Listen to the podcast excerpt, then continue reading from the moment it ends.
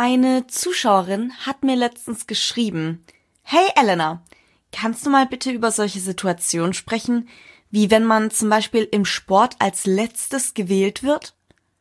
Da ich selbst auch ein Lied davon singen kann, war ich sofort überzeugt, hab mich rangesetzt, recherchiert und sehr krasse Dinge erfahren. Ihr werdet schockiert sein. Also lehnt euch zurück, schlürft euren Tee, Kaffee oder eine heiße Schoki und genießt die heutige Podcast-Folge Frischfleisch. Hey, ich bin Elena und du hörst gerade Frischfleisch. Wenn du dich über Gott und die Welt auskotzen willst oder eine Antwort auf die unnötigsten Fragen suchst, auch wenn du dich über wichtige Themen austauschen möchtest, bist du hier genau richtig. Hier gibt's jeden Mittwoch eine neue Portion Frischfleisch. Auch gerne auf Bestellung. Schreib mir also gerne an meine Mailadresse frischfleisch@web.de oder per Instagram an kindofelena wenn du über irgendwelche bestimmten Themen sprechen möchtest und ich meinen Senf dazugeben soll. Jetzt geht's aber los. Ausgrenzung. Etwas, was für die meisten höchstwahrscheinlich sehr unangenehm ist und einem ein schlechtes Gefühl vermittelt. Als sei man irgendwie, aus welchem Grund auch immer, nicht gut genug. Nicht hübsch genug. Nicht witzig genug. Nicht intelligent genug. Nicht cool genug. Nicht extrovertiert genug. Oder nicht normal genug. Was auch immer normal bedeuten mag. Ganz plump lautet die Definition von Ausgrenzung, besser genannt die sogenannte Exklusion, wie folgt. Es beschreibt in der Bildungssprache den Umstand, dass jemand von einem Vorhaben oder einer Versammlung, von einer Gruppenzugehörigkeit oder aus gesellschaftlichen Zusammenhängen ausgeschlossen, also exkludiert wird. Diese Exklusion kommt für viele in der Schule, bei der Arbeit oder in Vereinen vor. Aber tatsächlich kann das sogar im vermeintlichen Freundeskreis passieren. Vorab möchte ich gesagt haben, dass diese Menschen ganz sicher keine Freunde sind. Sie spielen es dir vielleicht vor, aber wahre Freunde grenzen dich nicht aus. Damit ich hier eine kleine Struktur behalte und nicht tausend Themen gleichzeitig anschneide, habe ich eine Struktur erstellt.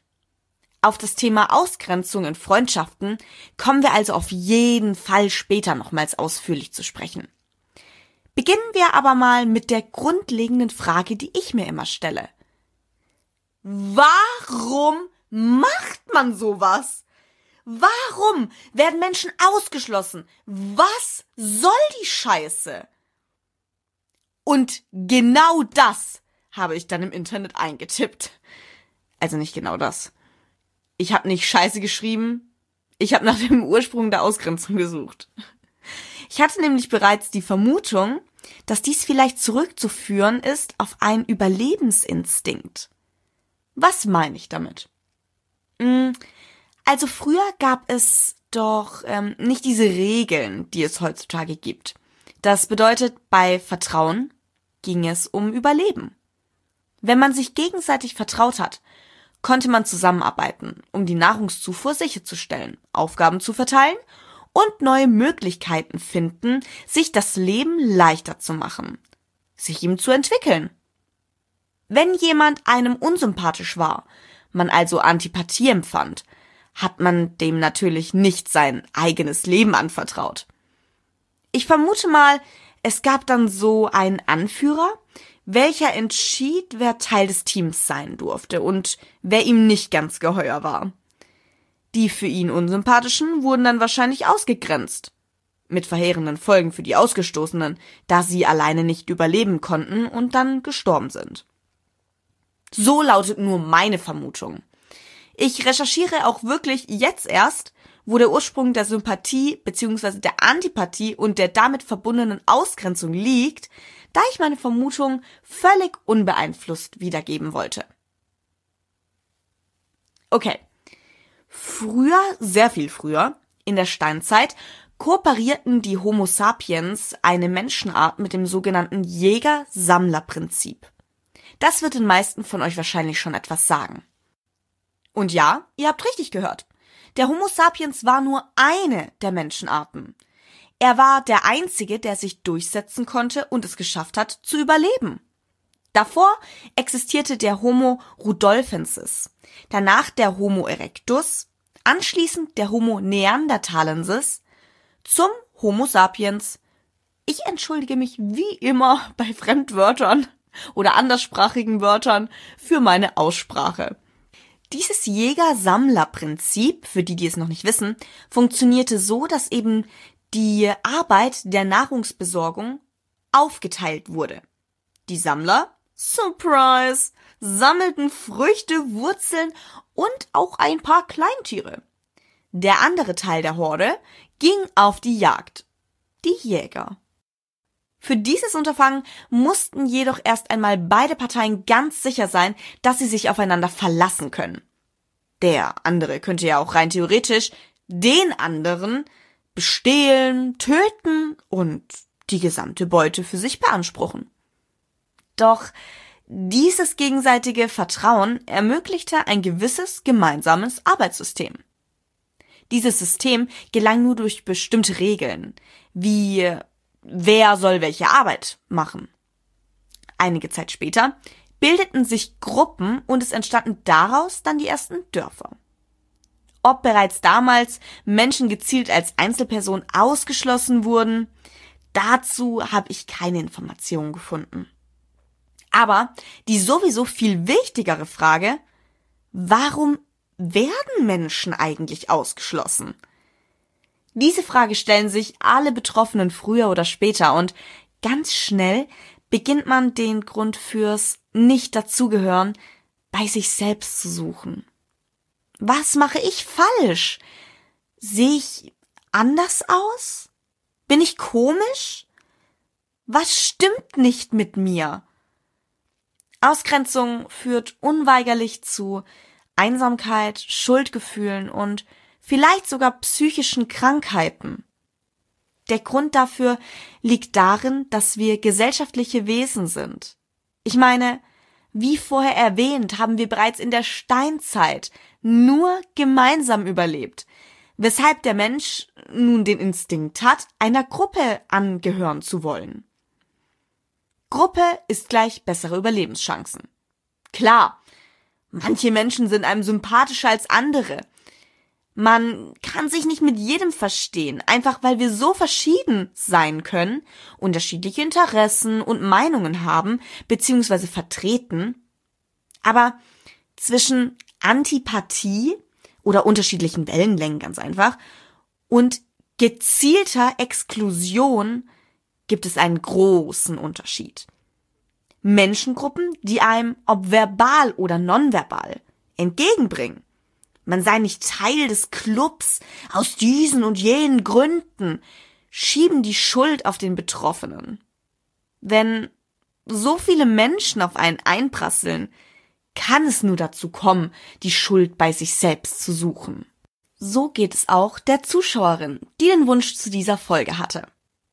So ging es meiner Mama, als sie als Spanierin in eine deutsche Schule kam. So ging es einer Freundin, die neu in eine Klasse kam. So ging es mir, als ich noch zur Schule ging. Ich kenne kaum Menschen, die sich noch nie ausgegrenzt gefühlt haben. Da stellt sich natürlich zum einen die Frage, warum gibt es überhaupt Ausgrenzung, wenn so viele betroffen sind? Ich habe hier zwei Vermutungen. Die erste ist, dass es auch sein könnte, dass die Gruppe gar nicht ähm, ja bewusst, sondern unbewusst ausschließt. Gründe dafür könnten verschieden sein. Lasst es mich euch anhand eines Szenarios veranschaulichen. Eine Dreierklicke verbringt immer die Pausen miteinander. Sie sind alle drei befreundet und es ist auch alles gut. Nun beginnen zwei von den beiden auf einmal über eine neue Serie zu sprechen, die die dritte Person gar nicht kennt. Nennen wir diese dritte Person mal Anna. Anna fragt also, was für eine Serie meint ihr? Die anderen, Ben und Cleo hier, meinen, dass Anna doch gar kein Netflix hat und die Serie sowieso nicht kennt. Cleo und Ben drehen sich zueinander und reden die ganze Zeit über diese Serie. Anna fühlt sich ausgeschlossen und auch zurückgewiesen. Dann treffen sich Ben und Cleo auch noch zu zweit, ohne Anna und auch ohne sie zu fragen, ob sie Zeit hat. Anna sieht lediglich eine Instagram-Story von ihren zwei besten Freunden und fragt sich, warum sie nicht dabei sein darf. Hab ich irgendwas falsch gemacht? fragt sie sich und verkriecht sich deprimiert in ihrem Zimmer. Am nächsten Tag jedoch spricht Anna ihre Sichtweise an. Ben und Cleo sind total schockiert. Oh nein, wir wollten dich überhaupt nicht ausschließen. Wir dachten nur, du würdest ja gar nicht mitkommen, weil wir jetzt schon in der achten Staffel sind. Das war nichts gegen dich, tut uns total leid. Bäm! Das ist ein perfektes Beispiel für unbewusste und absolut nicht bös gemeinte Ausgrenzung. Anna fühlt sich viel besser, nachdem sie es angesprochen und offen über ihre Gefühle kommuniziert hat. Und mit Sicherheit, höchstwahrscheinlich, wird das auch nicht mehr vorkommen. Ein wiederum anderes Szenario ist der Sportunterricht. Jedem dürfte diese Situation bekannt sein. Egal ob ihr diese Person selbst einmal wart oder es nur mit angesehen habt. Es werden zwei Personen ausgesucht, die ein Team zusammenstellen dürfen und nacheinander werden Leute aus der Klasse in dieses Team gerufen. Einer oder eine bleibt am Ende immer übrig und kommt nur gezwungenermaßen in ein Team. Am besten zeigen die Mitglieder von dieser Mannschaft noch, wie sehr sie das nervt und der Letztgewählte bekommt so richtig schön vermittelt, dass er nicht willkommen ist. Genau das war das Szenario der Zuschauerin. Und das geht ja nicht nur ihr so. Wie gesagt, zu 98 Prozent wurde jeder bereits Zeuge oder Opfer dieser Situation. Also 98 Prozent ist jetzt nur meine eigene Schätzung, um hier kurz klarzustellen. Ach, übrigens, ihr findet alle Quellen noch in meiner Instagram Story, damit ihr selber nachlesen könnt. Aber weiter geht's. Ich kann nicht verstehen, wie SportlehrerInnen diese Aufteilungsmethode noch verüben können. Was läuft bei denen denn falsch? Ist es denen nie selber passiert? Wo sind die aufgewachsen? In der Traumwelt? Das zeigt mir nur wieder, wie wenig Empathie und soziale Intelligenz LehrerInnen haben müssen. Wir verbringen unsere halbe Kindheit in der Schule. Da kann man doch keine emotionalen Steine als Lehrkräfte einstellen. Warum gibt es keine verpflichtenden Fortbildungen, Zulassungsprüfungen, in welchen die künftigen Unterrichtenden ihre sozialen und psychologischen Kompetenzen unter Beweis stellen müssen? Oder gibt es die schon und die sind einfach Man hat mir damals immer wieder gesagt, in der Schule lernt man Teamfähigkeit. Deshalb werden immer wieder Gruppenarbeiten gemacht. Mhm. Und warum dürfen die SchülerInnen dann selbst die Gruppen zusammenschließen? Denn genau das kann man im späteren Werdegang ja nicht immer. Man sollte lernen, in zufällig oder von der Führungskraft festgelegten Gruppen zu funktionieren. Alles andere, vor allem diese Teams in Sportstunden, ist einfach nur destruktiv und schafft es, einen jungen Menschen in dem erwähnten Werdegang völlig zu behindern. Wenn jemand vor allem so jung das Denken entwickelt, nicht dazu zu gehören, wie soll er später einmal stark und selbstbewusst ins Berufsleben einsteigen, sich beweisen? durchsetzen, hocharbeiten, sich trauen, neue Ideen zu äußern, welche das Unternehmen voranbringen, Kritik zu äußern, sich selbst einmal eine Führungsposition zu erarbeiten. Mich macht es wirklich sauer, weil LehrerInnen sich der Verantwortung überhaupt nicht bewusst sind oder zu sein scheinen. Man fragt sich einfach, stellt ihr euch nur blöd oder seid ihr es einfach? Weg von der Schule hin in die erwähnte Arbeitswelt. Auch unter Erwachsenen kommt es nicht weniger zu ausgrenzendem Verhalten. sei es die Rauchertruppe, welche sich von der einen Kollegin, welche nicht raucht, isoliert und lieber unter sich raucht, oder die Mittagspause, in welcher für diese eine Kollegin, diese Anna nennen wir sie wieder, kein Essen übrig bleibt. Oder sie einfach kein Hallo oder auf Wiedersehen bekommt. Da stelle ich es mir noch schwerer vor, weil man sich ja schlecht der Chefin oder dem Chef gegenübersetzen und über die schlechte Beziehung mit den KollegInnen reden kann. Das ist ja das Arbeitsklima. Denn da wäre es vielleicht dann wieder so, so stelle ich es mir vor, dass die Chefin oder der Chef sich dann fragt, warum sich alle gut verstehen und nur diese eine Anna wieder das Sorgenkind ist. Kein gutes Arbeitsklima zwischen den anderen und Anna. Alle sind happy, außer Anna. Folglich, Anna wird gefeuert. Also, so, so hart äh, läuft es hoffentlich nicht ab, aber das wäre zum Beispiel jetzt so meine Angst, wenn ich diese Anna wäre. Man muss sich als Anna dann aber vielleicht trotzdem überlegen und mit dem Chef darüber reden? Weil so geht es ja nicht. Denn die Psyche leidet schwer unter diesen Ungleichbehandlungen. Zum Thema Ausgrenzung gibt es auch eine Studie von der Sozialpsychologin Selma Rudert. Diese Studie steht jedoch ein wenig in der Kritik, weil es Betroffenen das Gefühl gibt, zumindest oft so interpretiert wird, allein sie seien schuld an der Ausgrenzung und müssen sich einfach ändern. Diese Studie besagt, somit haben Menschen, die sich gegenüber anderen Menschen häufig kalt, misstrauisch und gleichgültig verhalten oder in der Zusammenarbeit mit anderen unzuverlässig und nachlässig sind, ein erhöhtes Risiko, von anderen ausgegrenzt zu werden. Grundbausteine der Persönlichkeit seien die sogenannten Big Five. Gewissenhaftigkeit, Verträglichkeit, Extravertiertheit, emotionale Stabilität und Offenheit für Neues. Risikofaktoren seien niedrige Verträglichkeit und niedrige Gewissenhaftigkeit.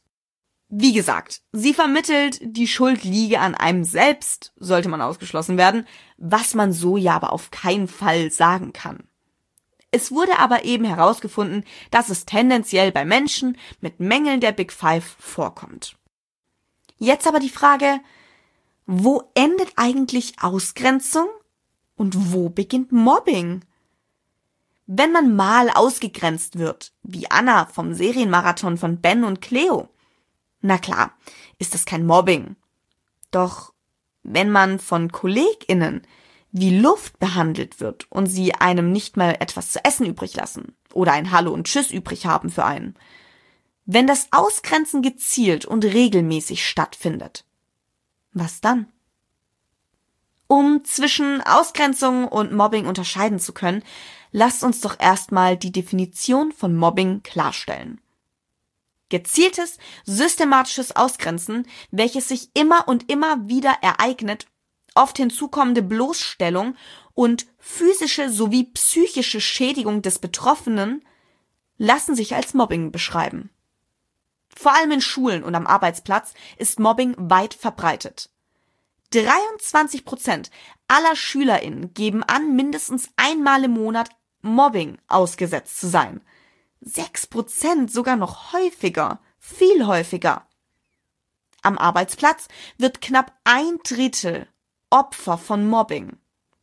Mobbing kann zur Beeinträchtigung der Entwicklung des Kindes bzw. Teenagers führen und sie schlussendlich in ihrem späteren Leben vor Hürden stellen. Bei Mobbing besteht ein Machtgefälle zwischen den eigentlich auf einer Augenhöhe stehenden MitschülerInnen. Kennzeichnend für Mobbing ist zudem, dass der Betroffene meist allein dasteht, während die Mobbenden aus Hauptagierenden, MitläuferInnen und ZuschauerInnen bestehen. Aber Moment mal. Warum wird man überhaupt gemobbt? Hm, wisst ihr, ich finde die Formulierung der Frage ziemlich kritisch, weil es keinen Grund gibt, jemanden zu mobben. Wenn mich jemand fragt, warum ich früher gemobbt wurde, sage ich, es gibt keinen Grund, warum sie mich gemobbt haben. Aber als Grund genommen haben sie, dass ich dies und jenes, wisst ihr. Ich kenne den Grund übrigens bis heute nicht. Vielleicht will mich einer der Heuchlerinnen mal aufklären, dass ich was zum Schmunzeln habe. Yep, ich kann heute tatsächlich über diese Menschen lachen. Nicht in jeder Hinsicht, aber in Bezug auf ihre Persönlichkeit habe ich einfach Schadenfreude. Wenn man nämlich so ein ekliger Mensch ist, ist man schon gestraft genug fürs Leben. Jetzt erzähle ich euch nämlich mal, was höchstwahrscheinlich deren ehrliche Begründung wäre, was sie aber natürlich nie zugeben würden. Nämlich Unzufriedenheit, Traurigkeit, Eifersucht, Einsamkeit, wahrscheinlich ganz, ganz viel Unsicherheit und Selbsthass. Und vielleicht auch Wut gegen die Eltern. Die Hauptperson, das war mal eine beste Freundin und die wurde von ihrer Mutter immer mit mir verglichen. Und leider Gottes war ich meistens immer ein Stückchen besser als sie. Wir nennen sie mal Jeannette. Jeannette hat sogar mal meiner Mama gesagt, dass sie sich wünschen würde, ihre eigene Mutter wäre mehr wie meine Mama. Dadurch, dass Martha nicht nur eine Hexe war, sondern auch immer mich als Vergleichswert herangezogen hat, hat sich der Hass von Jeannette gegen ihre Mutter dann auf mich projiziert. Schließlich war meine bessere Leistung immer der Grund für ihr Versagen. Laut der Mutter, nicht laut mir. Ich war super sportlich, dann wollte sie darin besser sein. War sie aber nicht. Weil diese eine Sportart halt einfach für mich perfekt war. Sie lag mir richtig, richtig gut. Und ja, so war das. Dann hatten wir mal Streit und weil ich nicht das gemacht habe, wozu sie mich rumkommandiert hat, hat die Alte halt dann einen Ausraster gehabt. Kurzer Einblick in meine Vergangenheit. Check. Vielleicht bist oder warst du auch einmal selbst betroffen, aber bist dir nicht ganz sicher, ob das wirklich Mobbing war? So ging es auch mir mal, denn mir haben so, ja, so ziemlich alle Lehrkräfte andauernd gesagt, dass ich nicht gemobbt werden würde. Das war aber ganz einfach eine Lüge. Natürlich war das Mobbing und es gibt nicht nur diese eine Art, jemanden zu mobben, sondern verschiedene Formen. Es gibt zum Beispiel die offensichtliche Art, in welcher es zu Schlägereien, Beleidigungen und Drohungen kommt. Das bekommt man von außen dann natürlich mit. Aber hier hört für viele dann das Mobbing auf.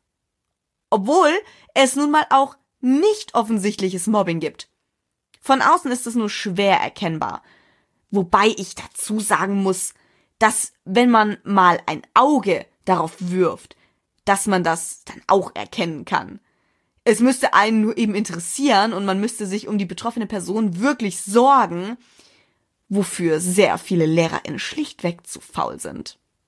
Jedenfalls gehört ebenso dieses typische Ärgern zu Mobbing, wenn das nicht auf gegenseitigem Witz beruht.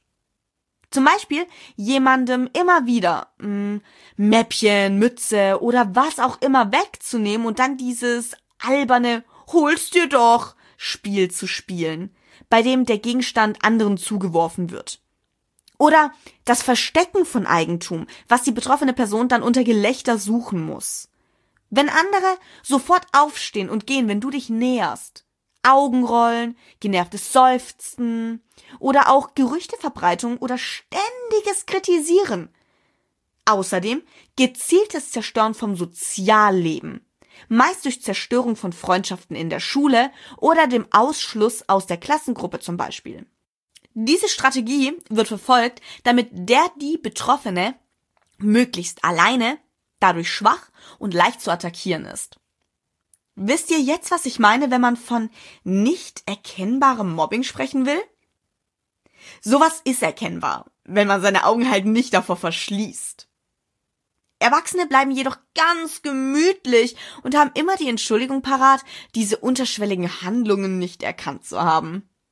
Was Betroffene, Zeugen, Lehrkräfte und Kolleginnen, Eltern und oder andere Angehörige tun können, um zu helfen, werden wir noch besprechen. Keine Sorge. Jetzt aber erstmal die Folgen von Mobbing. Nämlich Unwohlsein, Angstzustände, Schlafstörungen, leidendes Sozialleben beziehungsweise die Isolation und sogar Depression und Suizidgedanken beziehungsweise Wünsche können durch Mobbing verursacht werden. Eine posttraumatische Belastungsstörung kann auch auftreten. Die erkrankte Person fühlt sich nach einem schlimmen Ereignis dann von ihm, ihr oder Angehörigen nachhaltig hilflos. Oft wird versucht, das Geschehene zu vergessen, besser gesagt zu verdrängen, was logischerweise nicht gesund ist. Ich möchte wiederholen, dass nicht nur Mobbingopfer, sondern auch deren Eltern, Geschwister, Freunde und auch andere Angehörige diese Störung entwickeln können. Die Folgen können ein Leben lang halten. So wird daher auch die Karriere beeinträchtigt.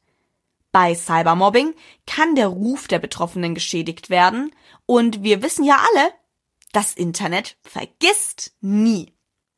Zudem habe ich ja schon erklärt, dass Durchsetzung, Selbstbewusstsein, ein starkes Auftreten und Offenheit im Berufsleben oftmals sehr von Bedeutung sind. Wenn diese Eigenschaften durch Mobbing schwächer geworden sind, kann die Karriere darunter leiden. Und wenn gerade jemand zuhört, der Genugtuung gegenüber einem seiner Opfer verspürt, schäm dich. Hoffentlich begegnest du jemandem, der genauso ist wie du. Wiederum für die, die sich selbst oder jemanden da rausholen wollen, habe ich hier ein paar Tipps, wie ihr handeln könnt. Ihr hört das Wichtigste auch direkt. Handeln. Wenn ihr es mitbekommt, einfach handeln und für die Person, vielleicht für euch selbst, einstehen. Die Möglichkeiten, für sich selbst einzustehen, sind recht begrenzt. Wenn es anders wäre, dann wäre Mobbing ja nicht so ein großes Problem in unserer Gesellschaft, versteht ihr? Bei Mobbing sind die Betroffenen einfach auf der Zielscheibe der MobberInnen. Sie können sich nur teil- und zeitweise schützen. Betroffene sollten auf jeden Fall nicht schweigen. Auf gar keinen Fall. Vertraut euch Lehrkräften oder dem der Chefin an. Sprecht mit euren Eltern, anderen Vertrauenspersonen. Führt vielleicht auch ein Tagebuch, um die Geschehnisse nicht zu vergessen oder zu verdrängen. Aber auch, um nochmal darüber nachzudenken, ob die Situation das Schlimme war oder die eigene Wahrnehmung vielleicht nur durch möglicherweise weitere Belastungen im eigenen Leben. Aber viel entscheidender ist, dass genau diese Vertrauenspersonen, vor allem die einflussreichen Lehr- und Führungskräfte handeln. An euch, hört zu, nehmt es bitte ernst und werdet aktiv. Seid für die betroffenen Personen da. Stellt TäterInnen zur Rede, liebe Lehrkräfte. An die Eltern genau das Gleiche. Hört zu, werdet aktiv. Wie man merken könnte, dass Kinder oder SchülerInnen betroffen sind, ist ganz einfach. Wenn dieses Kind nicht zur Schule gehen will, sich dafür vielleicht sogar krank stellt, es sich viel zurückzieht, mehr als gewöhnlich, schweigt, sich nicht mehr mit anderen trifft, einfach bedrückt wirkt, die Konzentration und oder Leistung abfällt. Die Anzeichen sind eigentlich recht klar. Vielleicht wäre es auch sinnvoll, das Umfeld zu wechseln, sprich eine andere Schule oder Arbeitsplatz zu suchen. Freunde können das Opfer stärken, durch ein offenes Ohr, aber auch Ablenkung und schöne Erlebnisse. Abschließend möchte ich hinzufügen, ich finde, es müsste viel mehr gegen Mobbing getan werden und nicht erst, wenn es dann soweit ist. Prävention ist hier das Stichwort. Wir sprechen hier wirklich von Menschenleben, von zerstörten Schicksalen. Spielt eure Erfahrungen als Opfer nicht runter, bitte, sondern geht bitte, bitte, bitte in Therapie. Auch wenn ihr denkt, diese Erfahrung liegt nun hinter euch. Mm -mm, mm bitte lasst euch helfen und verarbeitet diese schreckliche Erfahrung mit professioneller Begleitung. Vergesst nie, Mobbingopfer sind niemals schuld daran. Und Mobber haben niemals eine Rechtfertigung, jemanden zu mobben. Mobbing ist kein Arschloch. TäterInnen sind die Arschlöcher. Hiermit beende ich die heutige Podcast-Folge. Ich hoffe von ganzem Herzen, dass euch die Podcast-Folge geholfen hat. Ich bin mir nämlich ziemlich sicher, dass so gut wie jeder von euch schon einmal mit Mobbing oder zumindest Ausgrenzung in Berührung gekommen ist. Schweigt nicht. Handelt. Seid für Betroffene da. Schenkt der Welt Liebe und behandelt andere so, wie ihr behandelt werden möchtet. Wenn du mehr von mir hören möchtest, abonniere doch gerne diesen Podcast Frischfleisch und lass eine positive Sternebewertung da.